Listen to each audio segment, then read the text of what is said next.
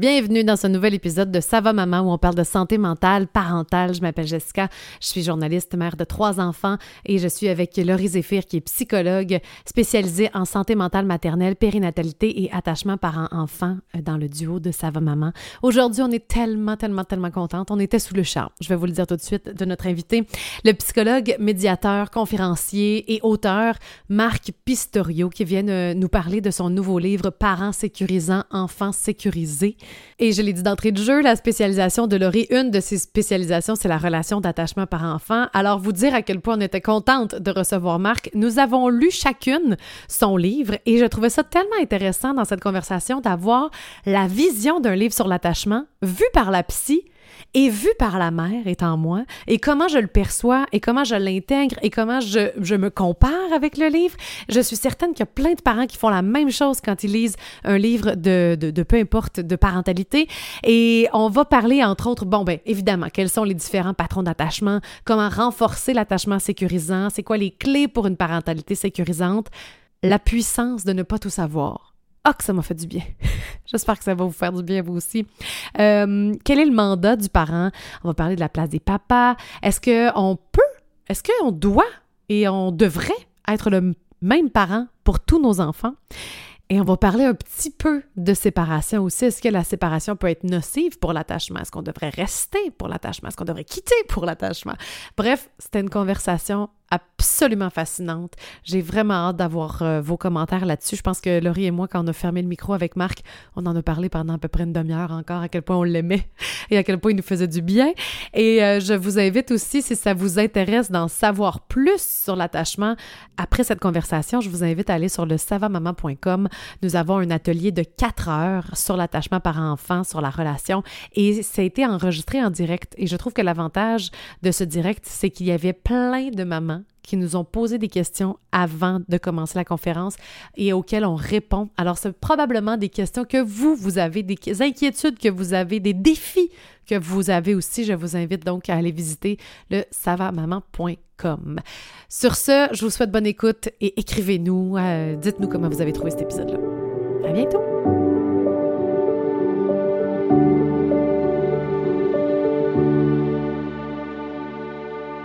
Bonjour tout le monde et bienvenue au podcast de Sava Maman où on parle de santé mentale parentale. Aujourd'hui, Laurie, je suis avec deux sommités en attachement.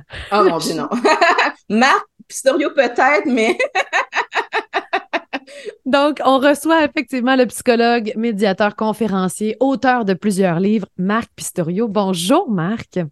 Bonjour à toutes les deux. Merci pour l'invitation. Ben, merci, à vous d'avoir accepté. Oui, vraiment, parce que j'ai souvent parlé euh, dans le podcast de votre livre Dis-moi qui tu aimes, je te dirai qui tu es. Et là, on vous reçoit pour votre nouveau livre Parents sécurisants, enfants sécurisés. On... Puis Laurie, ben là, c'est justement, on le dit souvent, tu as fait ta, ta, ta, thèse, on dit une thèse hein, de doctorat? Euh, sur l'attachement. Donc, euh, c'est un sujet qui nous tient beaucoup à cœur, qu'on aime jaser, puis on mm. était très contente de vous recevoir aujourd'hui. Puis j'irai d'emblée avec pourquoi vous avez eu besoin d'écrire ce nouveau livre-là? Euh, en fait, il y a plusieurs raisons. Il y a euh, effectivement le, c'était pour moi assez évident après avoir écrit Dis-moi qui tu es, je te dirais qui tu es sur l'attachement amoureux. J'avais beaucoup de réflexions sur, bon, vous, vous parlez un peu de l'enfance, mais est-ce qu'on pourrait en savoir plus? Est-ce qu'il y aurait d'autres choses à, à comprendre? Et je me suis dit finalement, ça serait bien d'avoir un livre un petit peu plus systématique sur le développement de l'attachement de façon à, à fournir aux, aux parents hein, une information objective aussi hein, sur ben voici voici comment ça se passe et puis voici surtout ce, ce que vous pouvez faire pour favoriser ce, ce lien d'attachement euh, sécurisant et puis je trouvais aussi que euh, bon il y avait beaucoup d'informations qui étaient euh, véhiculées en règle générale sur la parentalité. Je lisais des choses parfois en termes de pratiques éducatives que je trouvais justement un peu inquiétantes par rapport à justement à ce lien d'attachement, notamment des approches plus nouvelles, plus autoritaires, euh, voire autoritaristes. Euh, on voit ça en Europe, en France en particulier, hein, où mm-hmm. on peut recommander de euh, mettre des enfants en très bas âge, de les envoyer dans leur chambre avant l'âge d'un an, et puis s'ils pleurent, on les laisse pleurer, puis si et là, ça m'effrayait vraiment. Je me disais, oula, mmh. En train de partir à, à cette, à la dérive vers cette contre-proposition éducative par rapport à l'enfant roi, par rapport à l'enfant à qui on donne trop de place pour cette approche-là plus autoritaire. Hein.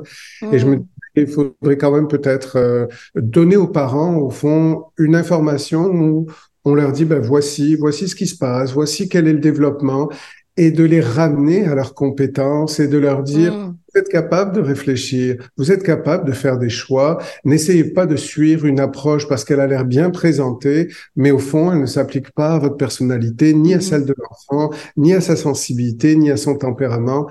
Donc, euh, je me disais, bah, peut-être essayer de ramener une information où euh, les parents vont pouvoir choisir plutôt que de leur dire faites ci, faites ça. Euh, et je crois que vraiment, c'est il faut revenir à quelque chose de bah, qui renforce la parentalité, mais surtout la confiance oui. parents de décider en fait. Mais je trouve ça intéressant le parallèle que vous faites entre la France et nous, on a quelques auditrices en France quand même, mais on, est surtout au Québec. Euh, mm-hmm. Moi, j'ai aimé le livre parce que je le trouvais très juste, dans le sens où on voit le mouvement de venir euh, faire de la place à l'enfant, à son développement. L'enfant est au cœur de ce livre-là, puis on sent qu'on on pense à son bien-être mais on essaie de ramener aussi le oui, mais on peut pas aller que dans juste les besoins de l'enfant. Euh, au Québec, c'est l'inverse. On n'est pas beaucoup dans mhm. l'autorité plus plus plus. On est un peu dans euh, favoriser la proximité. Puis vous parlez dans votre livre de de fusion, puis de dire mais ça c'est pas nécessairement de l'attachement non plus, puis de de parler des bienfaits, de pouvoir avoir un peu plus les notions de régulation des émotions de l'enfant, d'autonomie. Et, et, je trouve ça important qu'on rappelle comment est-ce que notre culture vient euh, mm-hmm. biaiser à certains niveaux. Qu'est-ce qui est valorisé? Parce qu'aujourd'hui, nous, à Sava Maman, moi, je les rencontre aussi des fois dans mon bureau, c'est des mamans qui, elles sont suffisamment bonnes, même qu'elles sont très, très, très, très, vraiment suffisamment bonnes nicotes. Mais là, il vient, ça vient avec une pression d'en faire plus, plus, plus, plus. Puis dans votre livre, vous ramenez bien le plus, plus, plus, pas bon non plus. Non, non, vraiment. D'ailleurs, la première phrase du livre, hein, je, le, je, je, le dis, c'est cette idée que euh, les enfants n'ont pas besoin de parents parfaits, ils ont besoin de parents qui savent qu'ils ne le sont pas. Ouais. Pour moi, c'est vraiment tout, c'est vraiment ça la philosophie de la parentalité, c'est Faites-vous confiance, n'allez pas à l'encontre de vos intuitions, n'essayez pas de suivre des principes qui ne vous ressemblent pas. Euh, Il y a mythe hein, sur la sur la parentalité puis sur le développement de l'enfant. Quand on dit aux mamans ben laissez-le pleurer parce que il va vous manipuler ou laissez-le pleurer parce que euh, vous voulez pas en faire un enfant capricieux je me dis mais voyons donc de quoi on parle. On parle d'un bébé qui essaie de, de, de survivre de trouver sa place dans la vie dans le monde. Et puis on lui attribue déjà des intentions qui réclameraient des raisonnements et puis toute une histoire de vie où il voudrait manipuler un peu comme comme si on se disait, ben, en fait, le bébé est bien tout seul, il est tranquille, il est, il est en sécurité, mais il a juste envie de manipuler sa maman qui est de l'autre côté, puis il va se mettre à pleurer, puis il va se rendre désorganisé pour, il n'y a aucune intention néfaste chez le bébé. Le mm-hmm. bébé ne manipule pas euh, quand il pleure. Alors, j'essayais de, de dire aussi, euh, je voyais des mamans en fait euh, arriver dans mon bureau en disant ben je je, je suis pas bien parce qu'au fond euh, j'ai essayé d'adhérer à ça mais j'étais mm. je, me sentais malheureuse d'entendre mon bébé pleurer puis maintenant que j'ai choisi d'arrêter de faire ça ben je me sens coupable parce que j'ai peur d'avoir endommagé ma relation avec mm. Et je me, et je dis pour les mamans, mais quelle pression, quoi. Il faut arrêter de dire aux parents, faites ci, faites ça. Ouais leur des informations et puis laissez-les laissez choisir en fait. Je ne sais comment, hein, je me demande comment euh, euh, de votre côté vous avez trouvé ça, cette pression en fait. Euh, ah, moi, la pression est très intense parce que justement, ce que je trouve intéressant, c'est que le livre, il faut, faut s'en rappeler qu'il sort autant en France qu'ici au Québec, puis qu'on a deux façons d'être parent. Parce que moi, je lis, puis évidemment, on veut tous assurer un attachement sécurisant à nos enfants. C'est clair, puis on le voit beaucoup, beaucoup sur Ça va maman. C'est la question qui revient le plus. Oh mon Dieu, j'ai peur de scraper mon bébé tout le temps, par mes pratiques, par, parce que j'ai perdu patience. Puis et évidemment, il faut, je, pense que quand on explique le parent sécurisant puis l'enfant sécurisant, ça a l'air un peu parfait. Tout comme quand je disais, dis-moi qui tu aimes, je te dirai qui tu es, la relation de couple entre deux sécurisants, ça a l'air parfait. Puis tu sais,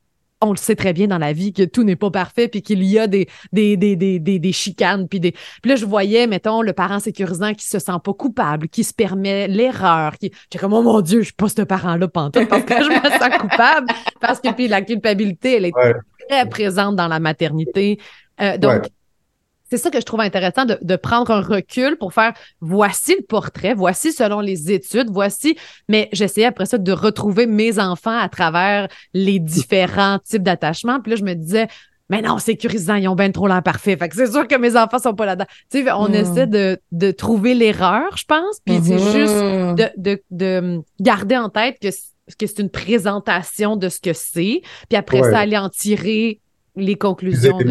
Tout à fait, tout à fait une, une approche justement hein, balancée qui va où on va chercher les éléments qui nous servent. Il y a, il y a une précision que, que je veux faire en fait parce que je trouve que c'est intéressant ce que vous dites. D'abord par rapport au, au, sécurisant, euh, moi de mon point de vue et j'essaie de le dire aussi euh, en conférence ou dans les livres, l'idée c'est pas que les couples sécurisants ou un enfant qui est sécurisant ou un parent enfant qui ont une relation sécurisante, ça ne dit pas comme parfois les gens le disent, hein, moi j'aspire à une relation où il n'y aurait pas de conflit. Et mm-hmm. puis, quand j'entends cette phrase, hein, et ça serait simple, il faut que ce soit simple.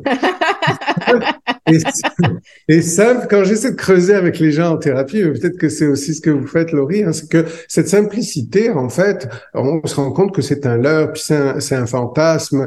Au fond, moi, je dis aux parents, les, les couples sécurisants ou les relations parents-enfants sécurisantes, c'est pas qu'il n'y a pas de conflit, c'est mm-hmm. qu'il y a une capacité à gérer les conflits de façon efficace. Et efficace, ça veut dire quoi? Ça veut dire que on se comprend mieux à la fin qu'au début quand on a eu notre conflit. Mais les moments de divergence, moi je dis, les moments de désaccordage affectif momentané, ce sont des moments qui sont nécessaires pour se construire. Il ne faut pas les fuir et il ne faut pas se dire, mon Dieu, j'ai eu un conflit avec mon enfant, je suis une mauvaise mère, puis maintenant je me sens mal parce que le pauvre, il se sent mal ça, c'est vrai, ça sonne vraiment plus approche anxieuse, hein, justement. Ah oui! Ah oui.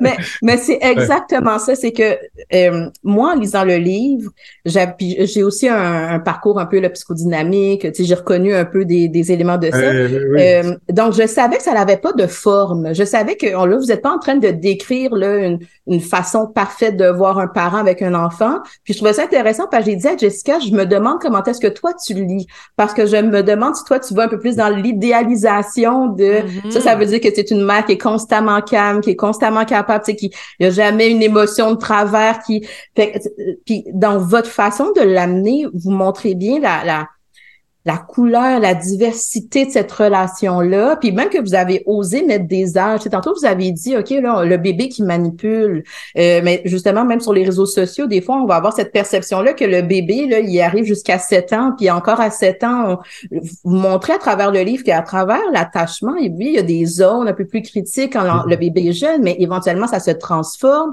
Ah pour être capable de départager qu'est-ce qui est quoi. Est-ce que vous, dans votre clinique ou dans les conférences que vous faites, vous voyez cette confusion-là des fois entre, à un moment donné, on est dans le trop, mais on continue de dire c'est l'attachement sécurisant, le parent qui est très là, l'enfant justement qui est très dans la proximité, et on a cette perception-là que ça, c'est de la sécurité d'attachement. Est-ce que vous le voyez? Ben, peut-être plus au Québec, je sais pas. Oui, tout à fait. Et puis, pour être clair avec tout ça euh, aussi, pour, comme information, je sais pas si vous l'avez mais j'ai vraiment pratiqué très longtemps au Québec. Hein. Je, je, j'ai fini mes études euh, en, en France, puis j'ai fait mon doctorat au Québec. Et vraiment, toute ma carrière, toute ma pratique, c'est au Québec. Mon accent est un peu bizarre, mais... je pense que vous êtes en Californie, c'est pour ça que je n'étais pas sûre de... c'est ça. Donc, c'est que j'ai, j'ai vraiment passé toute ma carrière professionnelle euh, euh, majoritairement au Québec. Je suis juste parti en 2016.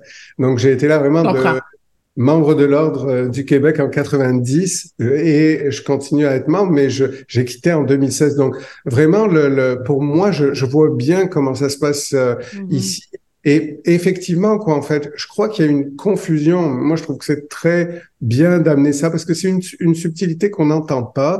C'est mm. qu'il y a une confusion entre la bienveillance et l'attachement sécurisant. Oui et, une, une bienveillance qui est surinvestie, qui devient presque un terme qui ne veut plus rien dire, la bienveillance. Oui. Parce que il faut, euh, est-ce que la bienveillance, c'est euh, être perpétuellement à l'écoute de l'enfant, ne pas trop poser de limites parce qu'on veut pas lui faire de la peine, on veut pas le blesser, on veut, mais ça, c'est pas de la bienveillance en termes de d'attachement sécurisant. L'attachement sécurisant, c'est vraiment cette capacité de souplesse et d'acceptation que il y a pas de perfection. Des fois, je vais être en colère, mais je vais être capable de dire à mon enfant, ouais, là, j'ai peut-être un petit peu poussé. Moi, j'étais pas, j'étais, mais par contre, peut-être que la forme a été, mais tu sais, la règle demeure. Il faut quand même que tu finisses tes devoirs à telle heure. Il faut quand même que. Donc, je parle de cette parentalité sur mesure dans le sens de euh, une parentalité calme et affirmée. Et pour moi, calme et affirmée, ça veut dire ben, j'ai des fluctuations d'humeur, mais je suis suffisamment humble pour les reconnaître et pour pas me présenter à mon enfant comme une maman toute puissante qui a toujours raison. Mm-hmm. Une maman qui est aussi hein, dans des moments de vulnérabilité, de tristesse, de... mais je prends soin de moi comme adulte et je mm. te montre comment on peut être nuancé dans son quotidien et, et, comment faire toi comme enfant. Donc, pour moi, ce calme et affirmé, c'est cette idée de dans l'éducation, il faut qu'il y ait une certaine chaleur, mais il y a un cadre et le cadre est nécessaire parce que je trouve qu'un enfant sans cadre, sans limite, c'est un enfant confus, c'est un enfant qui n'est pas aidé en fait. Donc c'est bien de pouvoir peut-être apporter ces nuances parce que c'est vrai que c'est difficile aussi hein, de, de, faire passer ces notions-là dans des subtilités. Or, il y, a quand même une chose pour moi qui est assez évidente, c'est que je me dis quand on propose une approche et une seule, ça voudrait dire que les enfants ont un développement standard. Exact. On n'est pas, très complexe comme humain. On a juste à rentrer dans quatre catégories et puis on a tout compris. Puis donc, je comprends hein, cette intervention en fait de euh, ben là on a l'impression qu'il y a comme une espèce d'idéal et puis uh-huh. de catégorie dans lequel on rentre. Oui, mais comment on fait quand on est dans plusieurs catégories? Euh, Et donc je me dis effectivement, il faut le dire aux parents, ce sont des marqueurs, mais votre enfant est plus complexe. Vous êtes plus complexe que ça, et l'experte comme maman de votre enfant, ça va rester vous. Ouais c'est ça surtout, ce pouvoir hein, aux parents que j'aimerais vraiment relancer puis renforcer au fond. Pour moi, c'est mmh. la réussite du livre. Oui, complètement. Complètement, mais c'est vrai que c'est on a tendance à s'auto-diagnostiquer. Tu sais, quand on lit des. des puis on en parle souvent, au moins avec sa, avec sa maman, puis avec Laurie, à quel point l'attachement, c'est large. On peut pas nécessairement juste remplir un questionnaire puis faire comme. Mais je, m'en viens pas mal bonne pour savoir que j'ai un attachement insécurisant anxieux. Ça, je suis pas mal sûre. Mais ce que je trouvais intéressant, c'est on veut tous être ce parent sécurisant. Donc, est-ce qu'on peut passer aussi de. Parce que quand on est en un attachement insécurisant, peu importe dans quelle catégorie, là, puis peut-être qu'on peut les rappeler euh, pour ceux qui n'ont pas lu le livre ou qui savent pas nécessairement euh, de quoi on parle quand on a une catégorie attachement sécurisant, puis après ça, on a insécurisant, puis il y en a, il y a trois styles d'attachement, donc anxieux, évitant, et désorganisé. Je ne sais pas si vous voulez rapidement juste des petits marqueurs de qu'est-ce que veut dire chacun? Ben, je pense que ce qui, ce qui est à retenir, en fait, pour euh, peut-être pour les gens qui est très, très simple, au fond, à comprendre, c'est que euh, dans chaque style d'attachement, il y a vraiment un rapport entre proximité et distance. Et euh, quand on parle d'attachement anxieux, qui est un des styles d'attachement insécurisant, un des trois, c'est vraiment anxieux. On parle d'anxiété, en fait, d'abandon.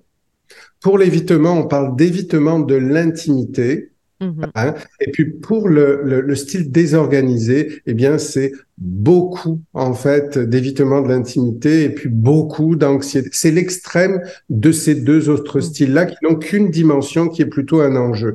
Donc euh, et puis le sécurisant, eh bien c'est vraiment cet enfant ou cet adulte qui navigue bien entre la proximité et la distance. Il a besoin d'affection, il vient chercher sa dose, et puis cet enfant libre en fait repart à la conquête du monde. Mais ben, on sait que ce mouvement-là de vie, cette pulsion de vie, elle est altérée lorsqu'un enfant est insécurisé dans sa relation à ses parents et qu'il a par exemple hein, euh, plutôt besoin d'une relation fusionnelle où il reste collé à sa maman parce qu'il se dit, ben, au moins si je suis près d'elle, euh, il y aura pas d'ambivalence dans ce que je reçois. Elle va pouvoir répondre à mon besoin d'affection même si la maman ne répond pas vraiment, le fait d'être dans la proximité physique suffit à cet enfant-là et ça vient évidemment avec des enjeux.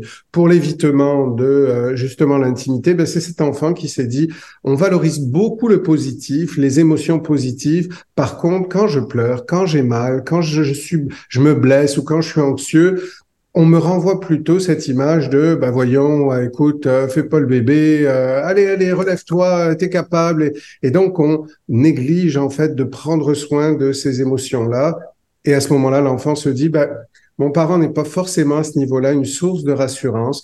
Je vais développer mon autonomie je vais réprimer mes émotions. Et on voit qu'en plus tard, hein, les enjeux d'intimité, c'est que ces, ces enfants-là devenus plus adultes se disent ouf, euh, quand l'autre veut de l'intimité, c'est intrusif pour moi, ça me met mal à l'aise. Euh, et là, donc, sont des gens plutôt fuyants, et, etc., mmh. etc. Donc, c'est les quatre styles de base sécurisant, euh, insécurisant, anxieux, évitant ou désorganisé. Désorganisé, c'est vraiment le schéma le plus pathologique, hein, celui des enfants euh, qui viennent de milieux euh, troublés, mmh. de négligents. Oui, oui, oui, tout à fait. J'imagine que ça doit être comme la majorité des réponses sont de, de ce style-là. C'est-à-dire que même si je suis un parent sécurisant, ça se peut qu'à un moment donné, je n'ai pas répondu aux besoins, puis j'ai évité, puis j'ai. Mais j'imagine que quand on parle vraiment d'avoir un style d'attachement, ben ça veut dire que dans le continuum de la relation, c'est ce qui se présente le plus souvent. Absolument. Oui, ça c'est une dimension importante. Hein. Par exemple, on sait environ que euh, les interactions euh, mère-bébé de la première année, c'est à peu près 15 millions d'interactions. C'est sûr que si pour la oui, c'est sûr que pour la première et la deuxième et la troisième interaction, bah, il y a des choses un peu différentes. C'est pas là qu'on va statuer sur euh, on l'a le style. Elle a eu euh, non, au contraire, c'est vraiment dans la répétition que dans la répétition s'installe une tendance et cette tendance crée une empreinte chez l'enfant, avec laquelle il va essayer de s'adapter ou de développer des mécanismes de mm-hmm. mésadaptation. Mais vous avez raison, oui, c'est la fréquence et la tendance répétée, quoi, en fait. Donc, on peut se permettre des fois d'être euh, dans une réponse anxieuse, on peut parfois se permettre dans une réponse évitante, mais ça ne dit pas qu'on est tout à coup, ça y est, ce style d'attachement-là. Exact. Oui, oui, oui, c'est bien. Mais moi, j'ai une question pour vous parce que vous avez parlé que ça fait plusieurs années justement que vous êtes psychologue et tout ça. Est-ce que vous avez remarqué à travers les témoignages, les gens que vous rencontrez, tout ça, une, euh, des différences marquées? Moi, je vous dis un peu qu'est-ce que j'entends à travers ça va maman aussi. Mon mm-hmm. Dieu, ça avait donc bien l'air pas il était pas stressé, nos mères d'avant, il avait l'air de mieux y arriver. Cette perception-là qu'à travers les générations, le rôle maternel est devenu plus lourd. Est-ce que vous le constatez? Puis que si oui, comment vous le comprenez? Moi, je dirais que euh, c'est difficile d'être une maman parce que ça vient avec cette responsabilité fondamentale de, c'est-à-dire que elle, elle, elle vive un peu euh, le, le la difficulté de cet attachement qui est précablé chez le bébé et qui forcément le bébé s'il a une maman euh, présente au quotidien comme la majorité tout de même des bébés mais forcément ce bébé va s'attacher à cette maman là parce que il y a quelque chose qui euh, fait en sorte que comme je disais il est précablé à cet attachement. Donc vient d'emblée pour les mères cette responsabilité. D'ailleurs les mères euh, je préparais une, émission de radio et la recherchiste me disait quand je lui ai dit, ben, il y a, y a un, lien extrêmement fort entre l'attachement du bébé et l'attachement de la maman, et euh, il a été mesuré à, à peu près 80%, ce lien, de, cette, cette, force du lien, et, euh, et le bébé aura vraisemblablement l'attachement de sa maman. Amusé, eh mon Dieu! C'est de la pression! Elles ont le dos les mamans. Et je lui disais, en fait, c'est pas parce que c'est la maman, c'est parce que c'est la personne qui procure le plus souvent de soins au bébé. Je dis, mettez un papa et enlevez la maman, mettez un grand-parent parce que les la figure de soins, exact. C'est la figure de soins. Donc je me dis, peut-être que les mamans pourraient garder en tête que ça vient avec le fait que elles sont la figure de soins principale, mais elles n'ont pas à porter la, la responsabilité euh, dans la culpabilité.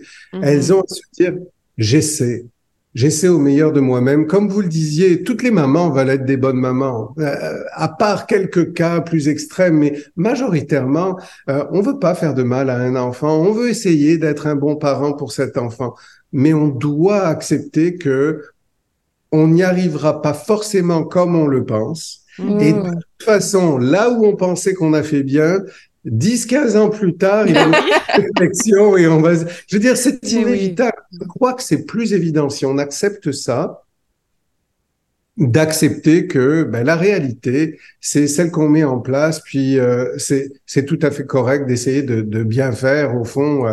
Mais je pense que la différence avec les, générations antérieures peut-être aussi, il y a plusieurs choses. D'abord, je pense que on n'avait pas non plus de recherche et d'information et de donc il y a cet aspect-là qui a donné plus de connaissances, mais qui vient aussi avec ses travers, qui vient aussi Mhm. avec ses difficultés. Je pense que des fois, on a tendance à se complexifier bien plus la tâche que le mériterait en fait l'interaction du moment. Je pense que des fois aussi, c'est correct de se dire, je ne sais pas. euh, Oui. et, et tant pis si j'ai pas d'informations, plutôt que de ne pas traiter les choses, puis d'aller voir sur Internet, puis de revenir, puis se dire, oh mon Dieu, des fois c'est correct de pas savoir. Et des fois c'est tellement correct qu'on peut dire à son enfant, écoute, je sais pas, euh, laisse-moi y penser, ou euh, je vois que t'es pas bien, mais en tout cas ce que je peux t'offrir, c'est mes bras. Ils sont disponibles. Ouais. Parce que franchement, c'est toujours disponible. Et d'y aller avec ce que l'enfant aussi est prêt à accepter. Peut-être qu'il n'en a pas besoin de vos bras. Oui. Qu'il veut juste être à un moment de solitude où il se dit, je pense que j'ai besoin que ma mère me fiche la paix en ce moment.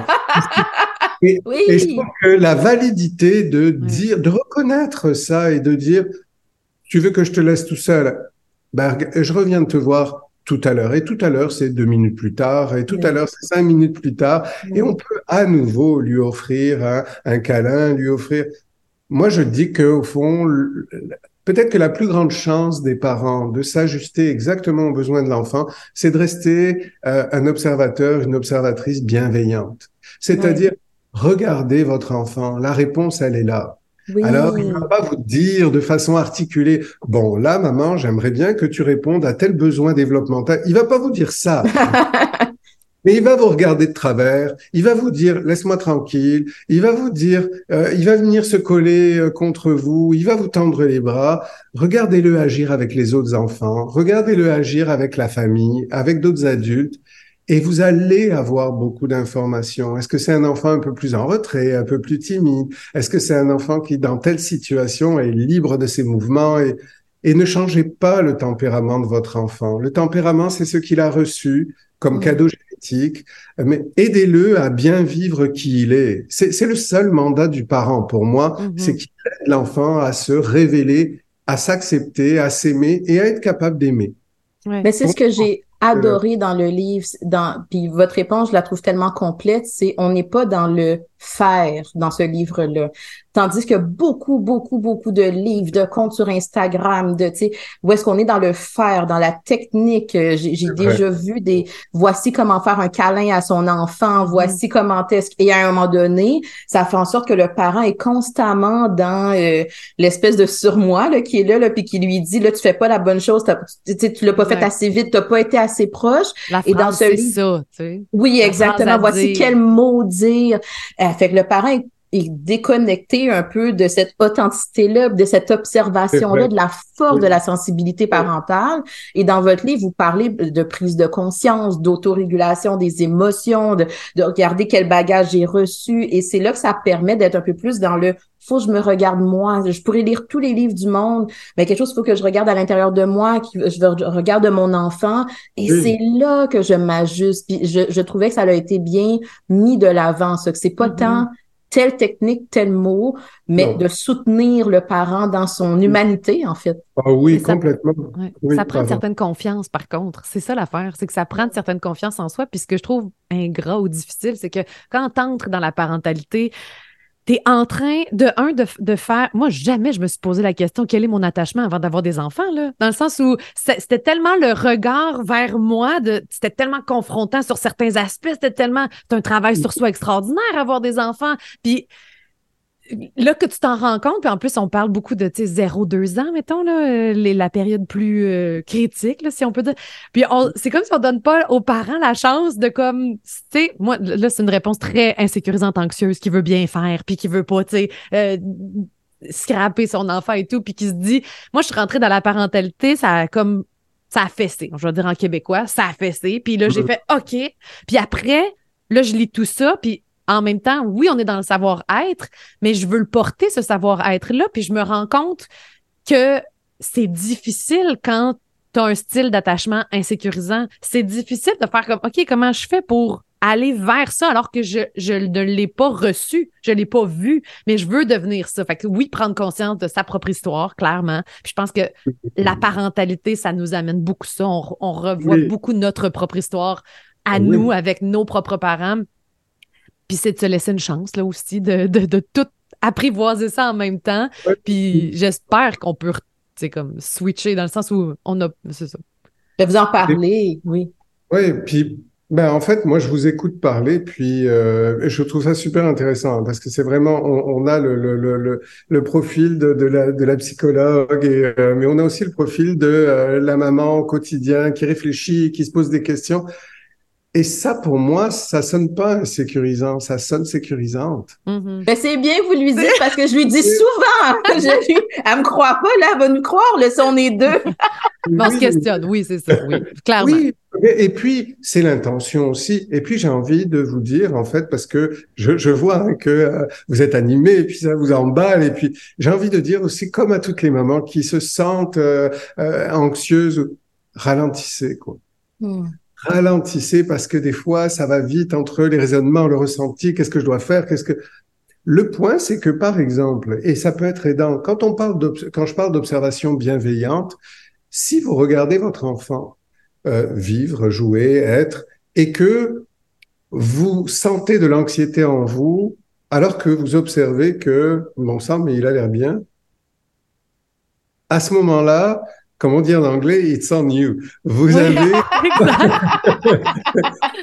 C'est peut-être pour, encore une fois, moins pour vous culpabiliser que pour ralentir le rythme et dire, mais attends, là, je m'inquiète, mais est-ce qu'il a l'air mal ou est-ce qu'elle a l'air mal? Est-ce que, est-ce qu'en ce moment, ou est-ce qu'elle m'a dit qu'elle avait cette difficulté ou, et là, encore une fois, en fait, si, si c'est une anticipation à moi, Qu'est-ce que je peux avoir comme technique, comme pratique au quotidien pour me ramener en disant, ben, une minute.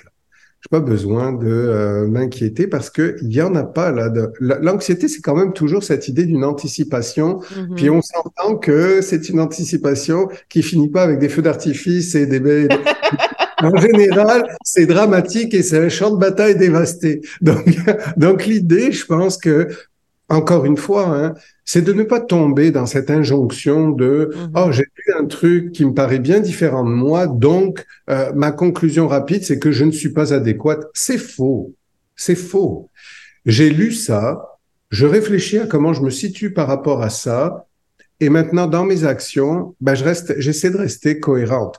L'autre chose que je veux ajouter, hein, c'est que on n'a pas à avoir une approche de cerveau gauche ou, uniquement de cerveau droit. donc, une, d'être très rationnel dans son mm-hmm. approche, très émotionnel dans son approche. On le sait, hein, il, y a, il y a une structure entre les deux hémisphères du cerveau qui s'appelle le corps calleux. C'est comme un petit pont, en fait, qui laisse transiter l'information entre les deux. Et la cohérence, c'est de fonctionner avec ces deux cerveaux, pas mhm. juste un, pas juste l'autre. Donc, si tout à coup, c'est pour imager un peu, hein, pour les, les parents et les mamans qui nous écoutent, si à un moment donné, vous êtes beaucoup dans le rationnel, j'ai fait ça, donc je devrais faire ça, mais euh, revenez un petit, rajoutez un petit peu plus d'émotionnel pour essayer de vous apaiser en disant, oui, mais qu'est-ce que tu ressens? C'est mm. bien beau les raisonnements, c'est bien beau. C'est quoi Qu'est-ce qu'elle disait déjà la jeune femme dans Instagram? On laisse tomber ça. Mm-hmm. Oui. mais là, ici, maintenant, est-ce qu'il y a vraiment urgence? Est-ce que j'ai besoin de On peut on peut choisir de mettre de côté certaines choses aussi en se disant ben je me donne une pause, je me donne un break de tout ça. J'ai écouté des choses, ça m'a eh, si ça m'a inspiré et que ça m'a fait du bien, je garde. Si ça me culpabilise et que ça m'en rajoute plus qu'avant d'écouter l'information, on n'est pas au bon endroit. Il faut les hmm. Ah, mais je trouve ça super intéressant. ah, complètement. Puis en ah, plus, je trouve que les gens ont besoin d'entendre ça parce que inévitablement, ben, je pense, ceux qui vont acheter des livres sur la parentalité, ceux qui vont, c'est parce qu'ils sont soif de savoir et de comprendre et de. J'imagine que le parent qui se sent euh, suffisamment bon, ben il fait comme hey, moi euh, j'y vais puis je, donne le meilleur de moi-même puis j'ai pas besoin d'aller lire tous ces livres là. Fait que je trouve ça intéressant puis important qu'on le rappelle justement s'inspirer de. Oui, oui tout à fait. Puis je pense honnêtement, je sais pas à, quel point euh, vous allez sur les réseaux sociaux, mais euh, personnellement, ça va maman a commencé à cause de ça. Parce qu'on s'est dit là, il faut aller amener de la nuance un peu sur les réseaux sociaux parce que euh, tout ce que les mamans lisent font en sorte qu'elles sont plus confuses. Hein? Vous, vous montrez bien la notion d'équilibre. Fait qu'il y aura jamais une réponse parfaite. Oui, pas du tout de culpabilité, c'est pas bien, mais trop de culpabilité, c'est pas bien non plus. Mais là, s'il y a une maman qui est chez elle avec le bébé fatiguée, congé de maternité, tout ça. Puis là, je lis une publication, j'en ai vu une, je pense la semaine passée ou il y a quelques semaines, qui disait la culpabilité, c'est bon là, dans la parentalité. Ça veut dire, ben là, je me dis, attends une minute, c'est pas que bon, il faut pas être envahi par cette mm-hmm. culpabilité-là. Mais vu que les nuances ne sont pas là, les mamans sont beaucoup confuses sur qu'est-ce que je dois faire. Vous avez parlé de lycée maintenant, mais moi, je vais entendre des mamans qui vont dire, ben là, je profite pas assez du moment présent. Je, je suis pas assez. Fait que là, il y a comme une performance d'essayer ben d'être dans le moment présent, puis il faut leur amener là, mais on peut pas toujours être dans le moment présent. Puis le moment présent est pas constamment, euh, c'est ça, des odeurs de fleurs et tout est beau. des fois, dans la parentalité, c'est dur, puis on n'aime pas ça. Puis on peut être dans le rationnel en train d'organiser. Puis fait que c'est de, de, revenir à cet équilibre-là, mais il y aura pas de réponse parfaite. Puis, tu sais, c'est là, je pense que vous avez utilisé le terme parentalité sur mesure. Il faut que je revienne à ben, je laisse de côté tout ça. Je peux m'en inspirer, je peux aller lire et tout ça, mais il faut que je sois capable de prendre les éléments de mon contexte à moi pour être capable de mieux m'ajuster, m'adapter. Oui. et puis de, faire en sorte que euh, la souffrance de, du manque de ce que j'ai pas fait, ce que j'ai pas bien dit, ne mm-hmm. devienne pas la constance euh, dans la, relation avec l'enfant. Euh, il y a une valeur, on le disait tout à l'heure, à dire à un enfant, je ne sais pas.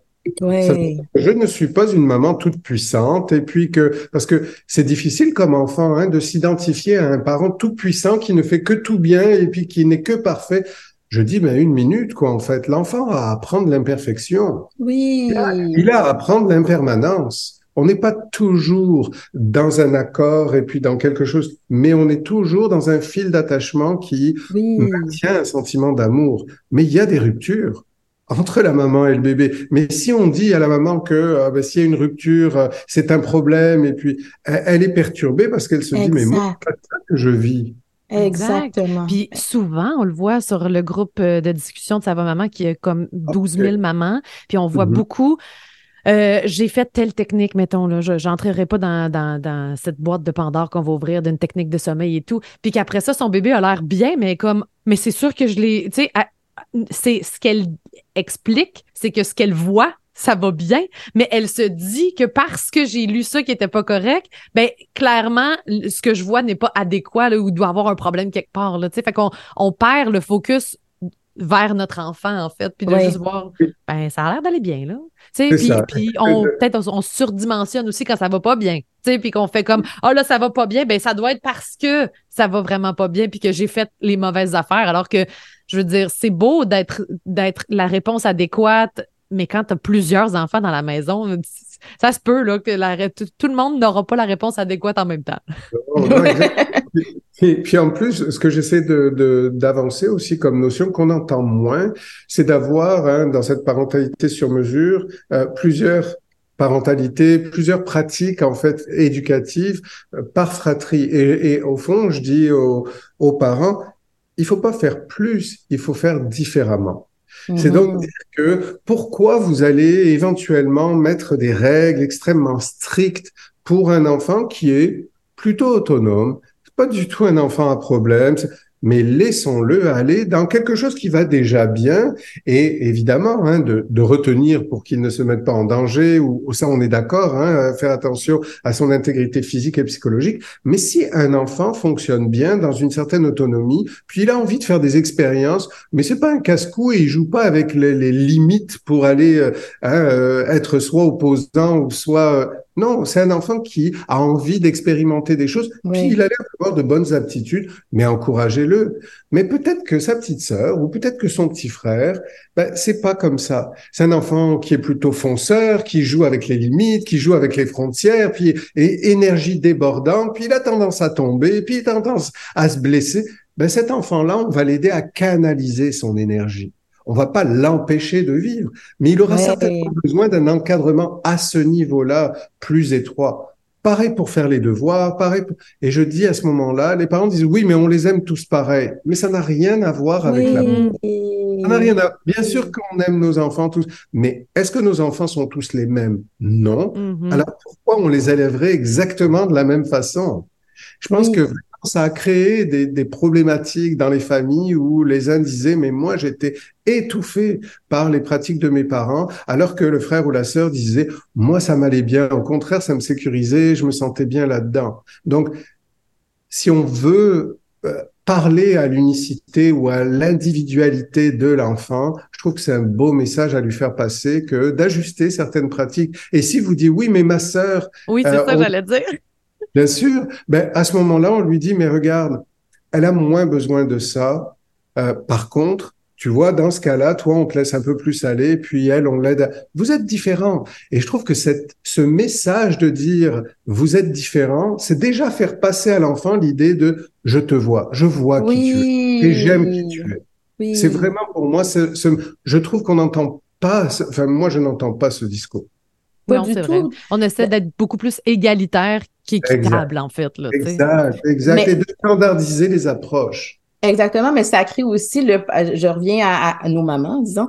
Euh, mm-hmm. Est-ce que j'arrive à tolérer cette culpabilité-là ou cet inconfort-là que je peux ressentir à l'intérieur de moi? Et c'est là parce que vous vous dites, d'accord, respectons l'unicité, on, parle d'individuation à travers ça va maman et tout ça, mais ça, ça veut dire que moi, dans les moments où est-ce que je me sens fautive, est-ce que j'arrive à faire le travail de me dire, je peux pas juste activer ou agir cette culpabilité-là? Fait que ça ramène encore le regard vers le parent. Là, j'ai peut-être tendance à vouloir donner la même chose à tout le monde parce que je veux être sûre de pas sentir que quelqu'un pourrait se sentir moins aimé parce que et là ça l'amène le parent dans un discours interne qui l'amène à, à, pas tout à faire prendre conscience de dans quoi ben, il c'est parce qu'on veut tellement bien faire. Tu sais, moi j'ai des jumeaux, fait que c'est sûr que quand ils étaient bébés, j'en avais un très intense et l'autre beaucoup moins intense. sais, il était dans sa petite chaise, puis il restait là, puis, puis je me disais, mais mon Dieu, il a besoin quand même de cette proximité-là. Je, je cherchais tellement à faire la bonne chose. Puis on, me disait que l'attachement sécurisant, oui, mais tu tout petit bébé, il a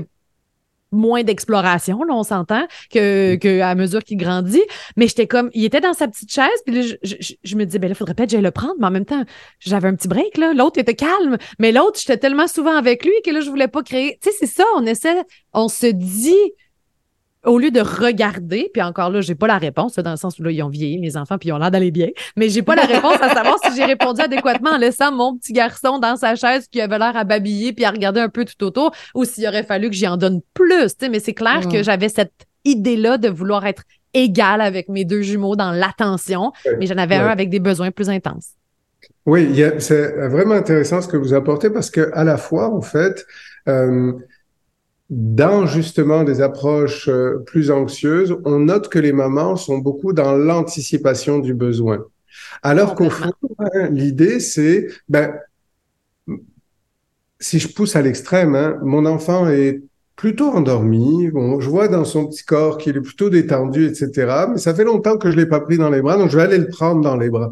Ben, pourquoi? Alors qu'il est dans un moment de détente, il n'y a aucune manifestation de stress, il ne pleure pas, euh, il n'est pas en train de me mm-hmm. tendre désespérément. Et donc je me dis en fait, ben, pourquoi anticiper le besoin ou et justement peut-être par culpabilité aussi de vouloir être dans cette équité de ben oui mais j'ai pris l'autre dans les bras de oui mais ils n'ont pas les mêmes besoins donc c'est ça qu'on identifie. Je crois que pour les mamans en fait euh, l'idée, et peut-être que j'espère que ça va les apaiser un petit peu, c'est peut-être l'idée de se dire, je vais essayer de répondre à ma façon, autant que je peux, aux besoins que le bébé manifeste ou que mon jeune enfant manifeste. Des fois, je pourrais répondre à ce besoin. Des fois, la vie, ma vie, mes occupations vont faire en sorte que je ne serai pas disponible à ce moment-là.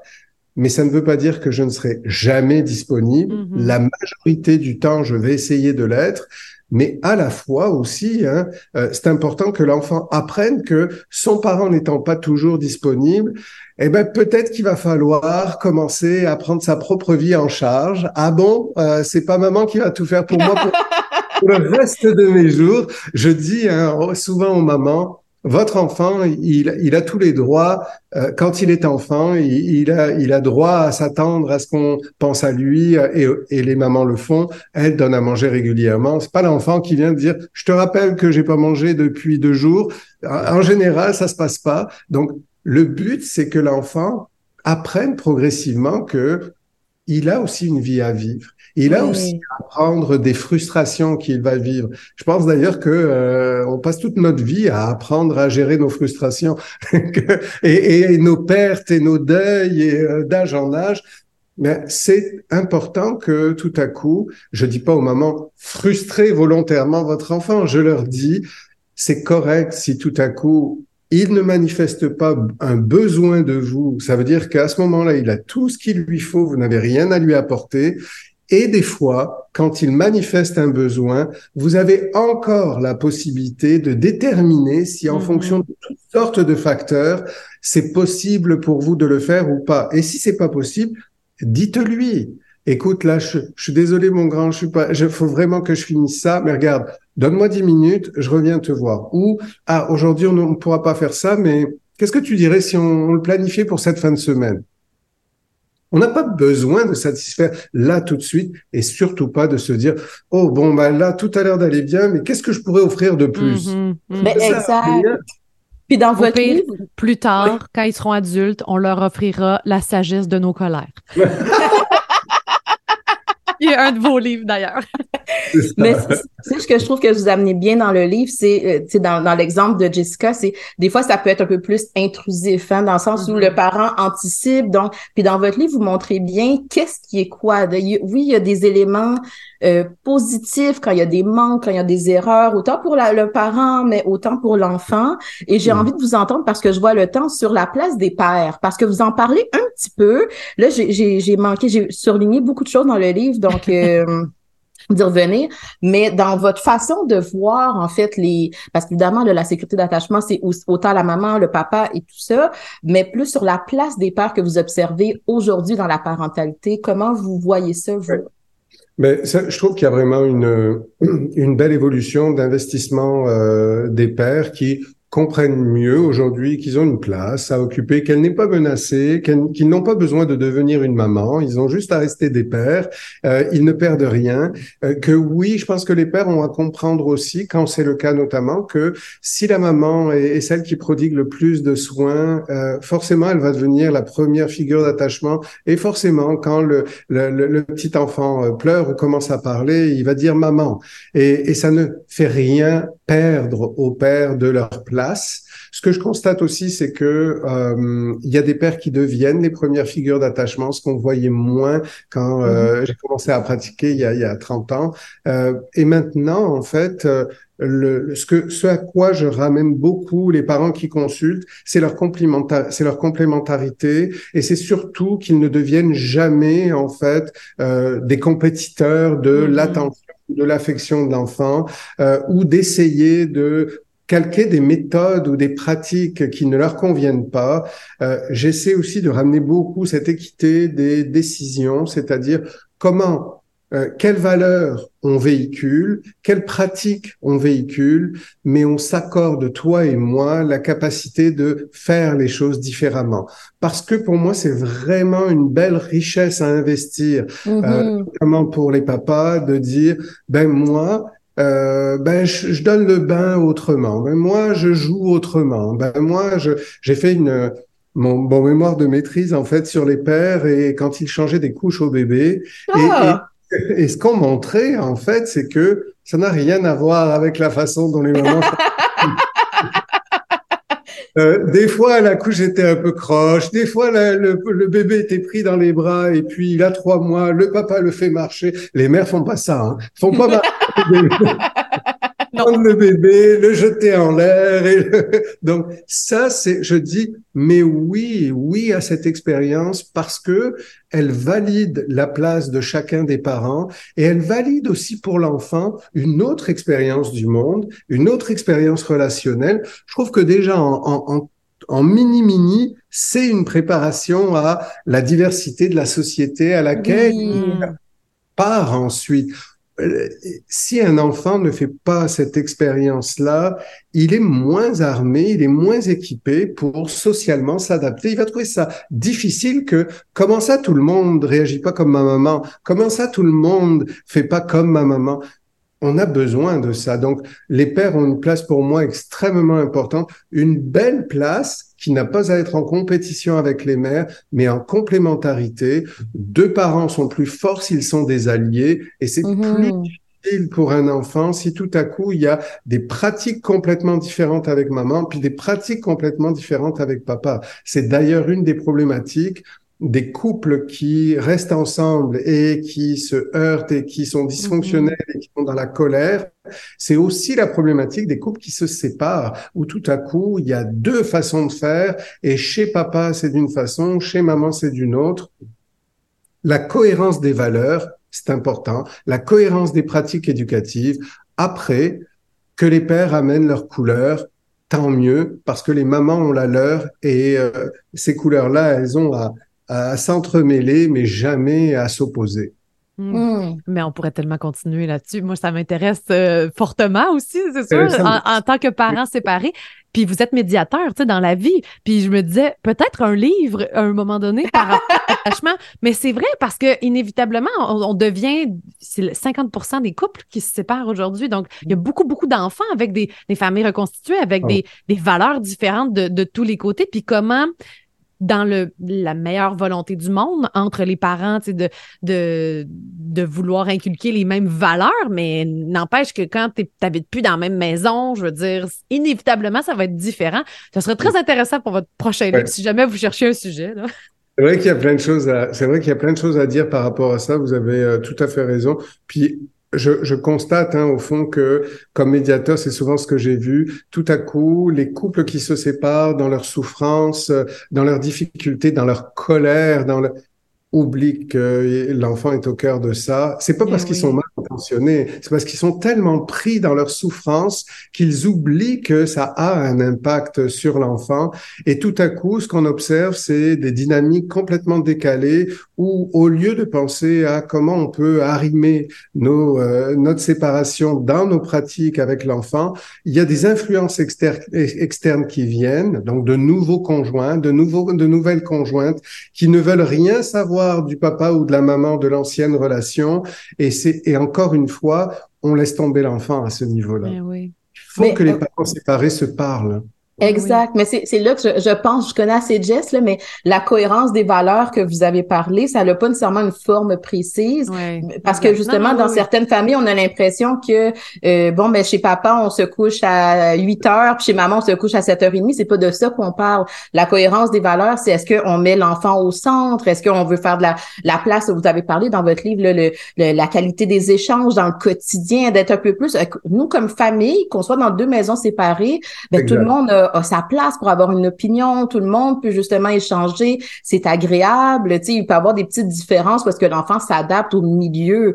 Mais je me sens portée par mes deux parents. Ben là, il y a quelque chose qui est, qui est comme dans, la famille. Euh, ah non, euh, moi, ça m'avait beaucoup rassuré. Dans le livre, en fait, ça disait aussi que c'est mieux d'avoir des parents séparés qui mettent l'enfant au cœur de la relation quand, quand la séparation est réussie, je veux dire, entre guillemets, que l'inverse, une relation familiale dans une nucléaire, mais qui est dysfonctionnel. Et tu sais, je pense qu'il y a beaucoup de parents qui se séparent parce qu'ils veulent pas montrer cette relation-là, que c'est ça l'amour ou que c'est ça une relation parentale. Évidemment, dans le but de mettre l'enfant tout le temps au centre. Fait que ça, je trouvais ça pour tous les parents qui nous écoutent, qui sont séparés, c'est quand même rassurant. Là, dès que l'enfant est au centre, c'est ça qu'on veut, dans le fond, peu importe Tout à fait. Tout à fait. D'ailleurs, on voit en consultation souvent des parents qui ont des difficultés, des, des couples qui viennent consulter et qui disent, ben, on, reste ensemble parce qu'on a des enfants et qu'on veut pas leur faire vivre ça. Mais je leur demande toujours, en fait, mais qu'est-ce actuellement, qu'est-ce que vous avez le sentiment de leur faire vivre? Mais oui. Et là, c'est souvent des parents restent un peu interdits. C'est pas une question à laquelle ils pensent. Ils pensent plutôt à l'inverse. Donc, je crois que l'idée, c'est plutôt et, et, toujours, quelle que soit la modalité au fond, de d'offrir à l'enfant un milieu qui est le moins stressant possible, qui, euh, où les routines sont bien exprimées, où le cadre éducatif est clair, il est répété, où les parents se régulent relativement bien sur le plan émotionnel, jamais des, des de, de, grosses euh, crises et puis des, mais on peut exprimer sa colère, on a le droit d'être en colère, on a le droit d'être fatigué un soir et d'être moins patient. Donc, vraiment beaucoup de souplesse et beaucoup de nuances. Mmh. Plus mmh. les gens tombent dans quelque chose de radical, et pour moi, plus ils sont loin de la parentalité qui convient à l'enfant et qui leur convient à eux-mêmes. Ils se desservent. Oui. C'est tellement de belles conclusions. C'est oh, tellement ce qu'on rappelle tout le temps aussi à ah. sa maman, la nuance, puis de, de, de, se laisser porter par ça, puis de se laisser inspirer, puis de naviguer à travers tout ça, puis à travers la vie aussi qui va bouger, puis que le quotidien va changer. Merci tellement de votre ah, passage sur le podcast. Je suis certaine que ça va faire du bien à tellement de parents qui nous écoutent à chaque, chaque épisode. Euh, merci mm. beaucoup, vraiment. Mm-hmm. vraiment. On a été tous les trois sécurisants. Exact. voilà. Donc, je vous rappelle le livre de Marc Pistorio, si vous voulez vous le procurer, ça s'appelle Parents sécurisants, enfants sécurisés pour une parentalité sur mesure. Marc, merci beaucoup. Puis euh, c'est un plaisir euh, de se retrouver à un moment donné. Absolument, avec plaisir. Au revoir. Au revoir. Si vous avez aimé le contenu de ce podcast, vous pouvez toujours écrire un avis ou mettre des étoiles sur iTunes et Spotify. Ça aide vraiment à faire connaître le balado. Vous pouvez aussi suivre le podcast, comme ça vous ne manquerez aucun épisode, et nous visiter sur savamaman.com pour connaître toutes les conférences qui sont en ligne présentement. Merci, à bientôt.